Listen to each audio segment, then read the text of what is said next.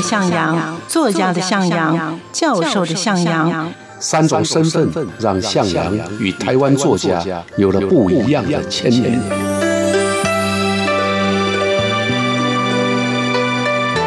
听向阳与徐凡谈他的作家朋友们在写作这条路上，生命与创作如何交织出最灿烂的光芒。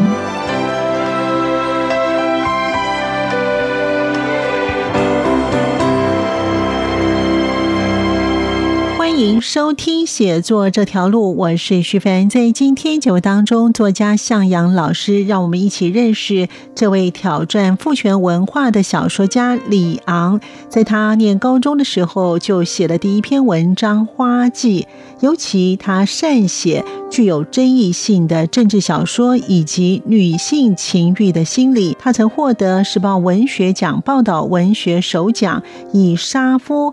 获得联合报中篇小说首奖。他的作品包括了有《北港香炉》《人人差》《迷园》《施明德前传》以及《李昂说情》等等。在今天节目当中，我们就一同来了解台湾作家有文团怪杰之誉的李昂。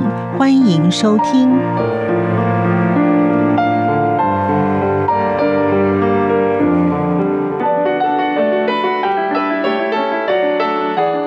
挑战父权文化的小说家李昂，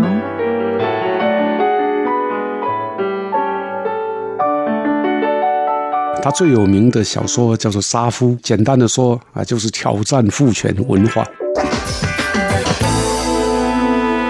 我们如果从《杀夫》的内容去看，基本上《杀夫》就小说的写法跟技巧来讲，都是一流的作品。他对待女性的这个部分呢，确实非常的坚强，而且有点坚持。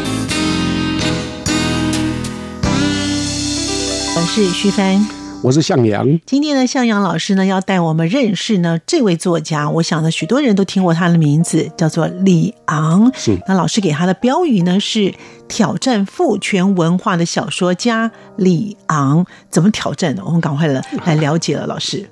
是啊，李阳，我们一般对他的了解啊，他就是啊，专门写作有关于啊叛逆、叛逆啊。他最有名的小说叫做《杀夫》，对，那杀夫就是把丈夫杀掉啊。所以简单的说啊，就是挑战父权文化。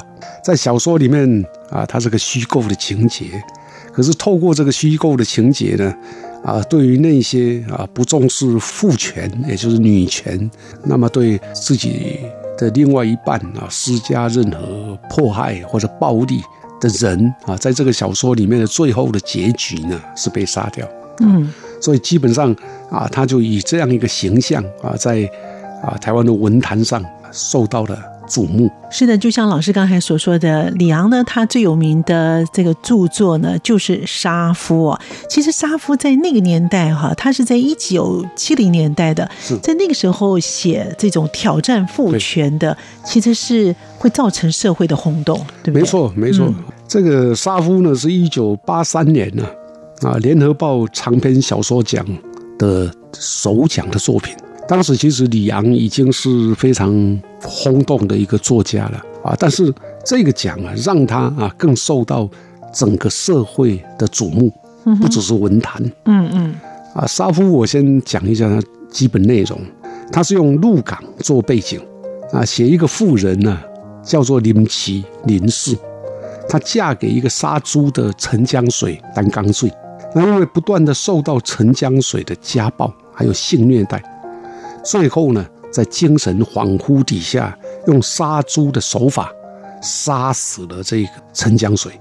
那这个故事非常惊世骇俗，所以当时的社会各界争议甚多啊，甚至连晚报啊都用社论来批判李昂啊，还有还有报社。嗯嗯。所以实际上呢，看起来它是个社会事件，探讨的却是人性当中呢非常阴沉的那个阴暗面。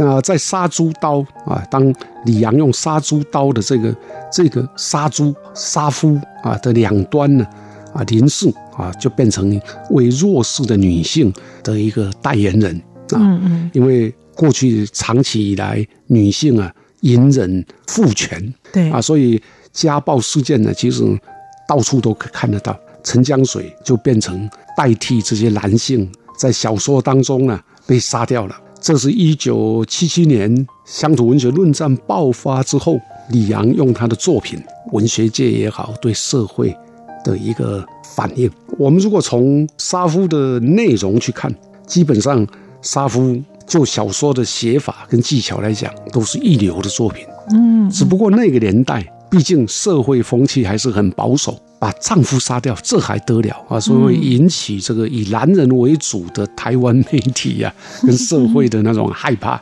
批评他应该是害怕他，害怕这种女性的复仇。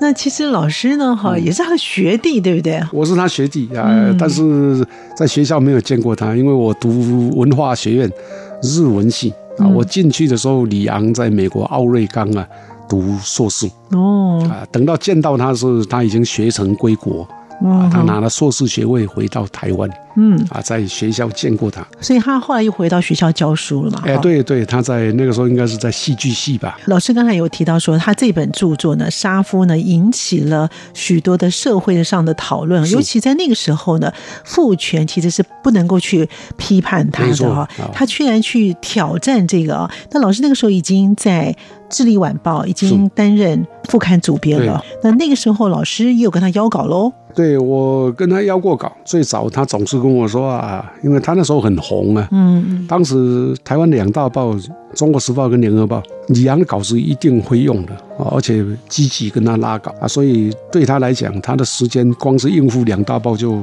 不够了啊。哦，那《智利晚报》是个小报啊啊，所以我跟他邀呢啊，他说没关系啊，我以后有一定会给你的。啊 那我是一个耐于等待的，我在想，总有一天你真的也是要给我作品的，啊 所以我我也不会说因此而灰心呐、都不会。嗯嗯，后来呢，呃，他果然也给《智利晚报》副刊写了不少稿子。好，那其实呢，他除了写这个比较挑战父权、有一种叛逆的，其实他在其他的作品当中呢，哈、也有一些不同的作品的。老师，他的作品呢，其实不少啊。我们如果从早年呢，早年他在大学年代发表的作品，基本上写的就是，也可以叫做女生或者女女学生的那种感情还有性。那所以这对他来讲啊，就是影响，或者也可以说啊，在他的小说世界当中啊，是一个重要的过程。嗯嗯，那基本上他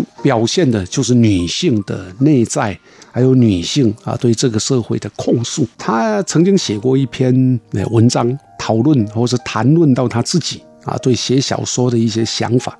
嗯哼，他说，作为一个女作家，我觉得背负一些不必要的负担，只是为了要挣脱传统定义的女作家。她不想直视传统里面那个女作家。那样的女作家是什么？只有感觉，没有思想啊，而对自己有不需要的要求。所以她为了避免做一个只有感觉没有思想的作家，她就花很多功夫呢，去克服自己，不要写爱情故事。他认为好的女作家不应该只写爱情故事，所以他想要介入政治啊，介入经济，介入社会大事，而将爱情放到一边去。啊，所以基本上这影响到他后来的写作。他写女性的时候，不是只在写爱情啊，他还写身体、写欲望。顺便讲一下啊，为什么他叫李昂？昂呢是那个坡昂，或者昂首昂首，我们把头抬起的那个昂首对啊，的昂，有点男性化。嗯啊，李阳自己也在早期啊啊，他这是刻意的模仿男性的笔名，他自己也这样说。他说：“我的笔名啊，模仿男性作家啊，那我把自己的女性的特质啊压压抑的，难道真会给女性带来通往创作的坦途，还是走不出的歧路？”这是她的自我的反省跟检讨。她的走上有自信的女性主义之路啊，是一种思想的呈现，不只是因为潮流。所以她有很有她自己的想法哈。她是一个很有个性的女作家。那我们回到她的这篇呢，《杀夫》哈，这篇《杀夫》呢，其实后来呢，很多的社会舆论、很多的报社，尤其社论呢，都还刊登一篇呢来谈论她这个的写法哦。那所以呢，她这个。杀夫是真有其事吗？他有一个故事，对不对？这故事还蛮有趣的哈，老师啊。杀夫这个故事呢，我记得有一次李阳曾经在谈到杀夫的时候啊，提到说啊，当时他写这个杀夫啊，其实不是真正的发生在鹿港的故事啊。李阳谈到的时候呢，提到说他写这一篇灵感呐，哎，是在一九七七年。他从奥瑞冈的州立大学拿到硕士学位之后，曾经，呃，获得白先勇邀请，在白先勇位于圣塔芭芭拉的住处啊，到他家里去拜访他。那读到了陈定山呢，啊，是一个中国的通俗小说的作家，嗯，曾经写过一本叫做《春生旧闻》啊，《春生旧闻》，那其中有一篇呢。叫做“詹往事杀夫”，詹往事杀夫的社会新闻，也就是《上海申报》的社会新闻哦，就引发他呢想要改写小说。啊，故事是差不多的啊，就是这个詹往事啊，因为先生是杀猪的人啊，结果到最后他用杀猪的手法杀死了这个他的先生。那他把场景呢放到鹿港啊，所以这里面其实也可以看得到，光是一篇小报的一个小小的新闻啊，他就能够想象那么多。嗯，啊，后来白先勇啊也证实了，有一有一月的某一个晚上，李阳啊做东啊请了。好几个朋友啊，到上海吉炳轩，嗯啊，参加他的晚宴。那小说家白先勇也到了啊啊，在我们会中，大家在在谈说笑的时候，白先勇就提到李阳当年呢，到圣塔芭芭拉找他，在他家当中看到这一则译文，回台后写成杀夫，而很凑巧的是。白先勇也是那一年的评审之一哦。他读到《沙屋》的时候呢，眼睛亮了起来，但是不知道是谁写的，所以那时候匿名。哎，匿名啊，就是不能把作者铺露出来嘛。哦。啊，可是他觉得哦，这个故事太太不容易了啊。嗯。所以评审过程大大力支持。啊，所以沙夫因为这样得到首奖。首奖。嗯。好像人生啊有很多因缘呢，就是李阳去白先勇家的时候，看到春生旧闻。然后写了杀夫，后来杀夫呢参加了联合报的小说奖，白先勇是评审。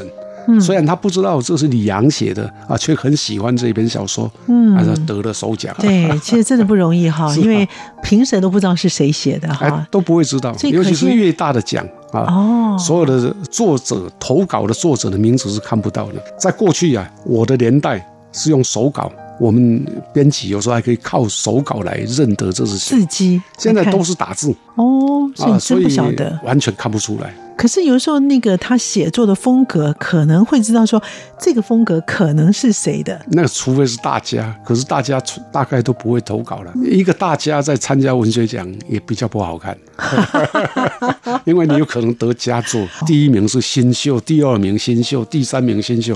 啊，来一个你这个作家鼎鼎有名却拿到佳作，有时候觉得有危险的哈，还是有大的危险。那所以李李昂呢，其实他后来呢，因为这个杀父的。这篇文章之后呢，哈，也成了一个名作家哈，大家都知道他的名字哦。所以他在这件事之后呢，其实他也是参与了许多的党外的民主运动，对不对？对，李昂跟党外啊有一个很特殊的关系啊。如果大家都知道，呃，一九七九年的美丽岛事件，是的，嗯，美丽岛事件发生之后呢，几个重要的这个参与者逃亡啊，那其中最主要的逃亡者就是施明德，对。那李阳啊，那个时候啊，帮忙施明德啊啊，这个是要犯杀头之罪的啊。结果他帮忙施明德逃亡啊，这是第一个。那第二个呢？美丽岛在创刊的时候，李阳帮忙捐款，他基本上啊，就是一个对政治啊，尤其是台湾的民主政治，嗯啊，包括人权非常关注的女作家，嗯嗯，她实际的行动去支持美丽岛杂志，掩护。啊，并且救援施明德的这个部分，也可以说啊是台湾作家里头啊比较特殊的例子。也有人因为这样的啊嘲讽他啊，但是他对他来讲啊，他就是为台湾民主在威权年代尽了一份的力量。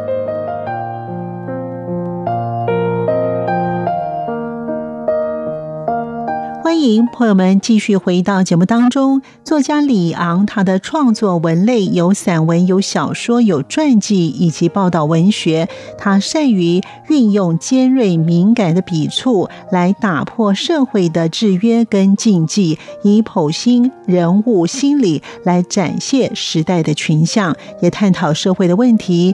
尤其善写具有争议性的政治跟描绘女性的心理小说。对于青年。男女在社会转型期所碰到的心理问题以及道德上的问题。刚才我们在节目当中，作家向老师也讲了部分，我们继续聆听他的另外一本著作《北港香炉人人差》，也是引发了媒体的注目以及社会大众的热烈讨论。他在小说的创作上，他丰富的题材、娴熟的技巧，已经是他的小说艺术的表现，展现不同的风貌。除了小说之外，另外有描写女性议题的散文数本。他的笔调轻快浪漫，人物报道以及人物传记也有不凡的表现。我们继续聆听向老师为我们介绍作家李昂。他的最早的小说叫做《混声合唱》。两千零七年又出版《鸳鸯春扇》，这个时候他开始把饮食放到权力跟情欲之间，这也是他重要的一本代表作。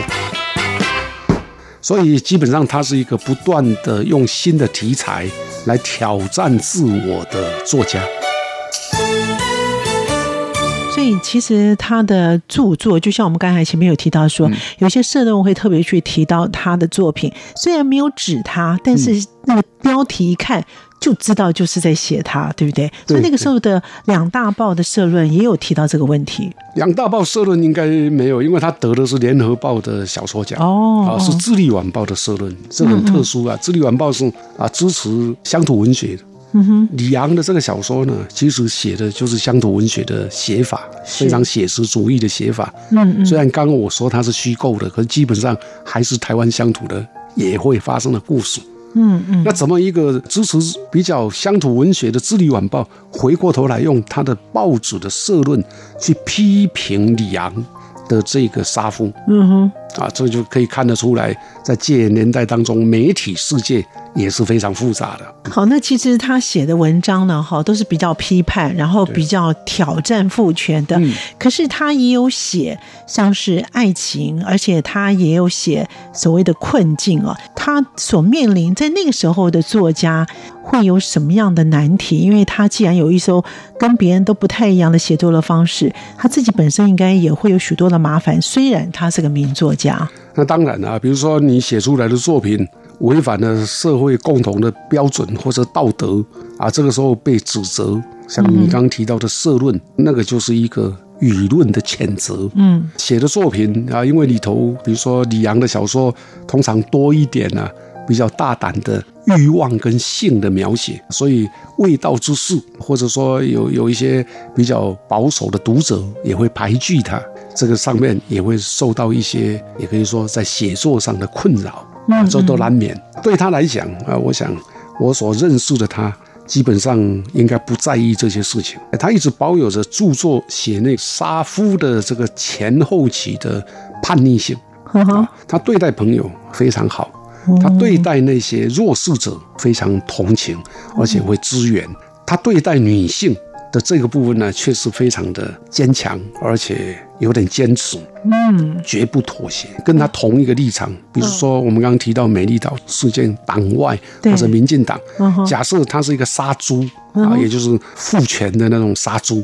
不是真的杀猪啊，哈，就沙文主义的猪了。啊，那他一样会指责，他的个性就是如此。就黑白分明就对了。哎，没错，嗯嗯，哇，所以老师认识他超过四十年了哈。绝对超过了啊！因为我二十二岁毕业，二十二岁还没毕业之前就认识他。哦，在学校就听过四十多年没有就见面见面。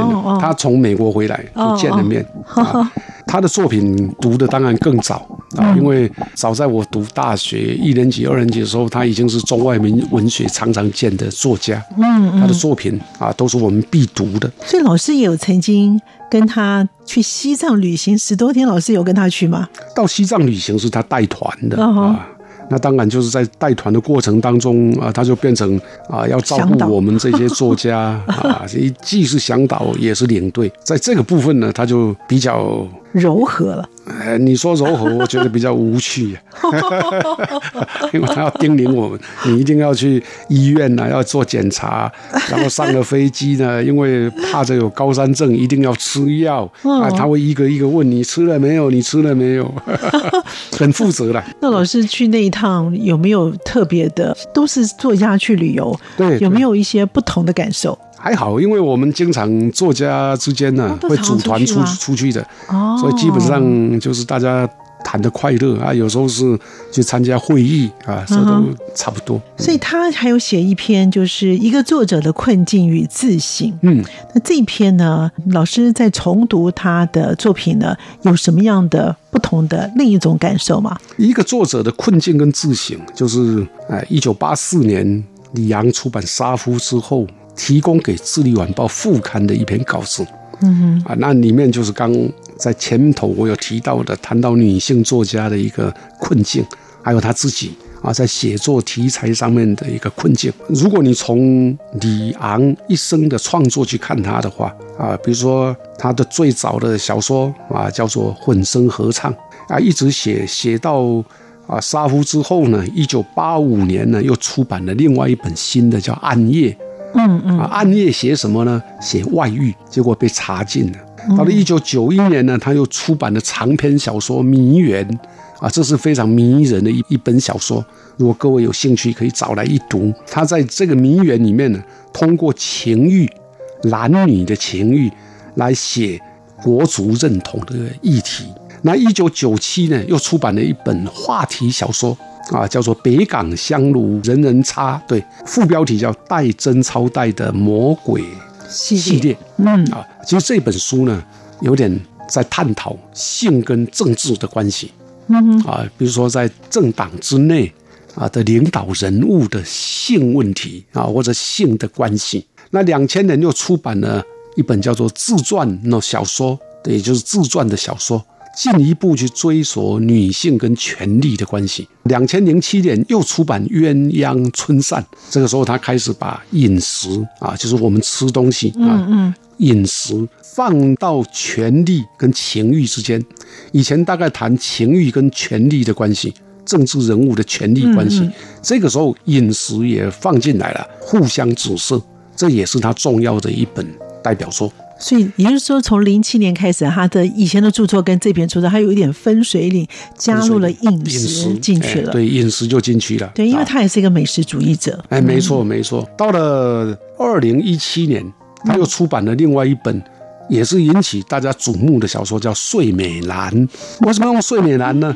因为川端康成写过一本小说，叫做《睡美人》，嗯，是男性来观看女性的身体。他在《睡美男》里面呢，颠覆父权文化，用姐弟恋为题材，表现了女性的身体的自主权。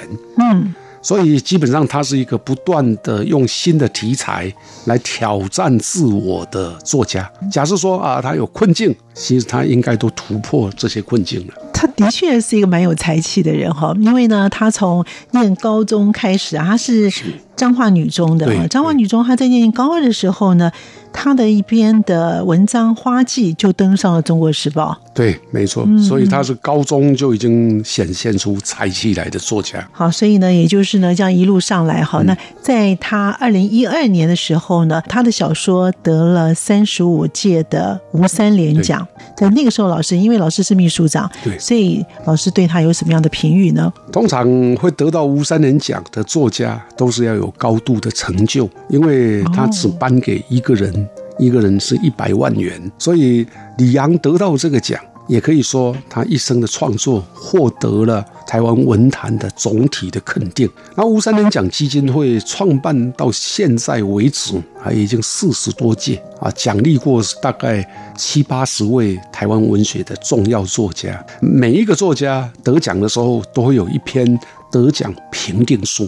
那评定书呢，其实就是评审委员啊对这个得奖的得奖者文学成就的肯定的用语，也就是颁奖词啊，因为得奖理由就对了。这个评定书怎么样看李昂的小说呢？啊，我自己也蛮同意这个评定书的。他说啊，李昂是用批判性的视角介入台湾的历史、社会、政治、阶级、性别。认同，而且还透过身体、情欲、国族语言、空间、地景、鬼魅、权力、美食、宰制的种种书写，解构了台湾的旧社会，反驳了父权文化，激扬女性自主意识，如实的反映了台湾现代化过程当中的难题，还有社会面向。这个颁奖词。写的太好了啊！他等于把李阳的文学成就，啊，用简单的评语就总结了。好，所以我们今天呢，非常感谢呢，香老师让我们认识了这位的女作家啊，挑战父权文化的小说家李昂。感谢香老师，也谢谢听众朋友的收听，我们下次见了，拜拜。谢谢大家。是阳光，翅膀打开了世界之窗；是阳光，翅膀环绕着地球飞翔。今天在写作这条路，我们跟着向阳老师的脚步，一同去认识了这位作家李昂，挑战父权文化的作家。感谢听众朋友们的收听，我们下次见。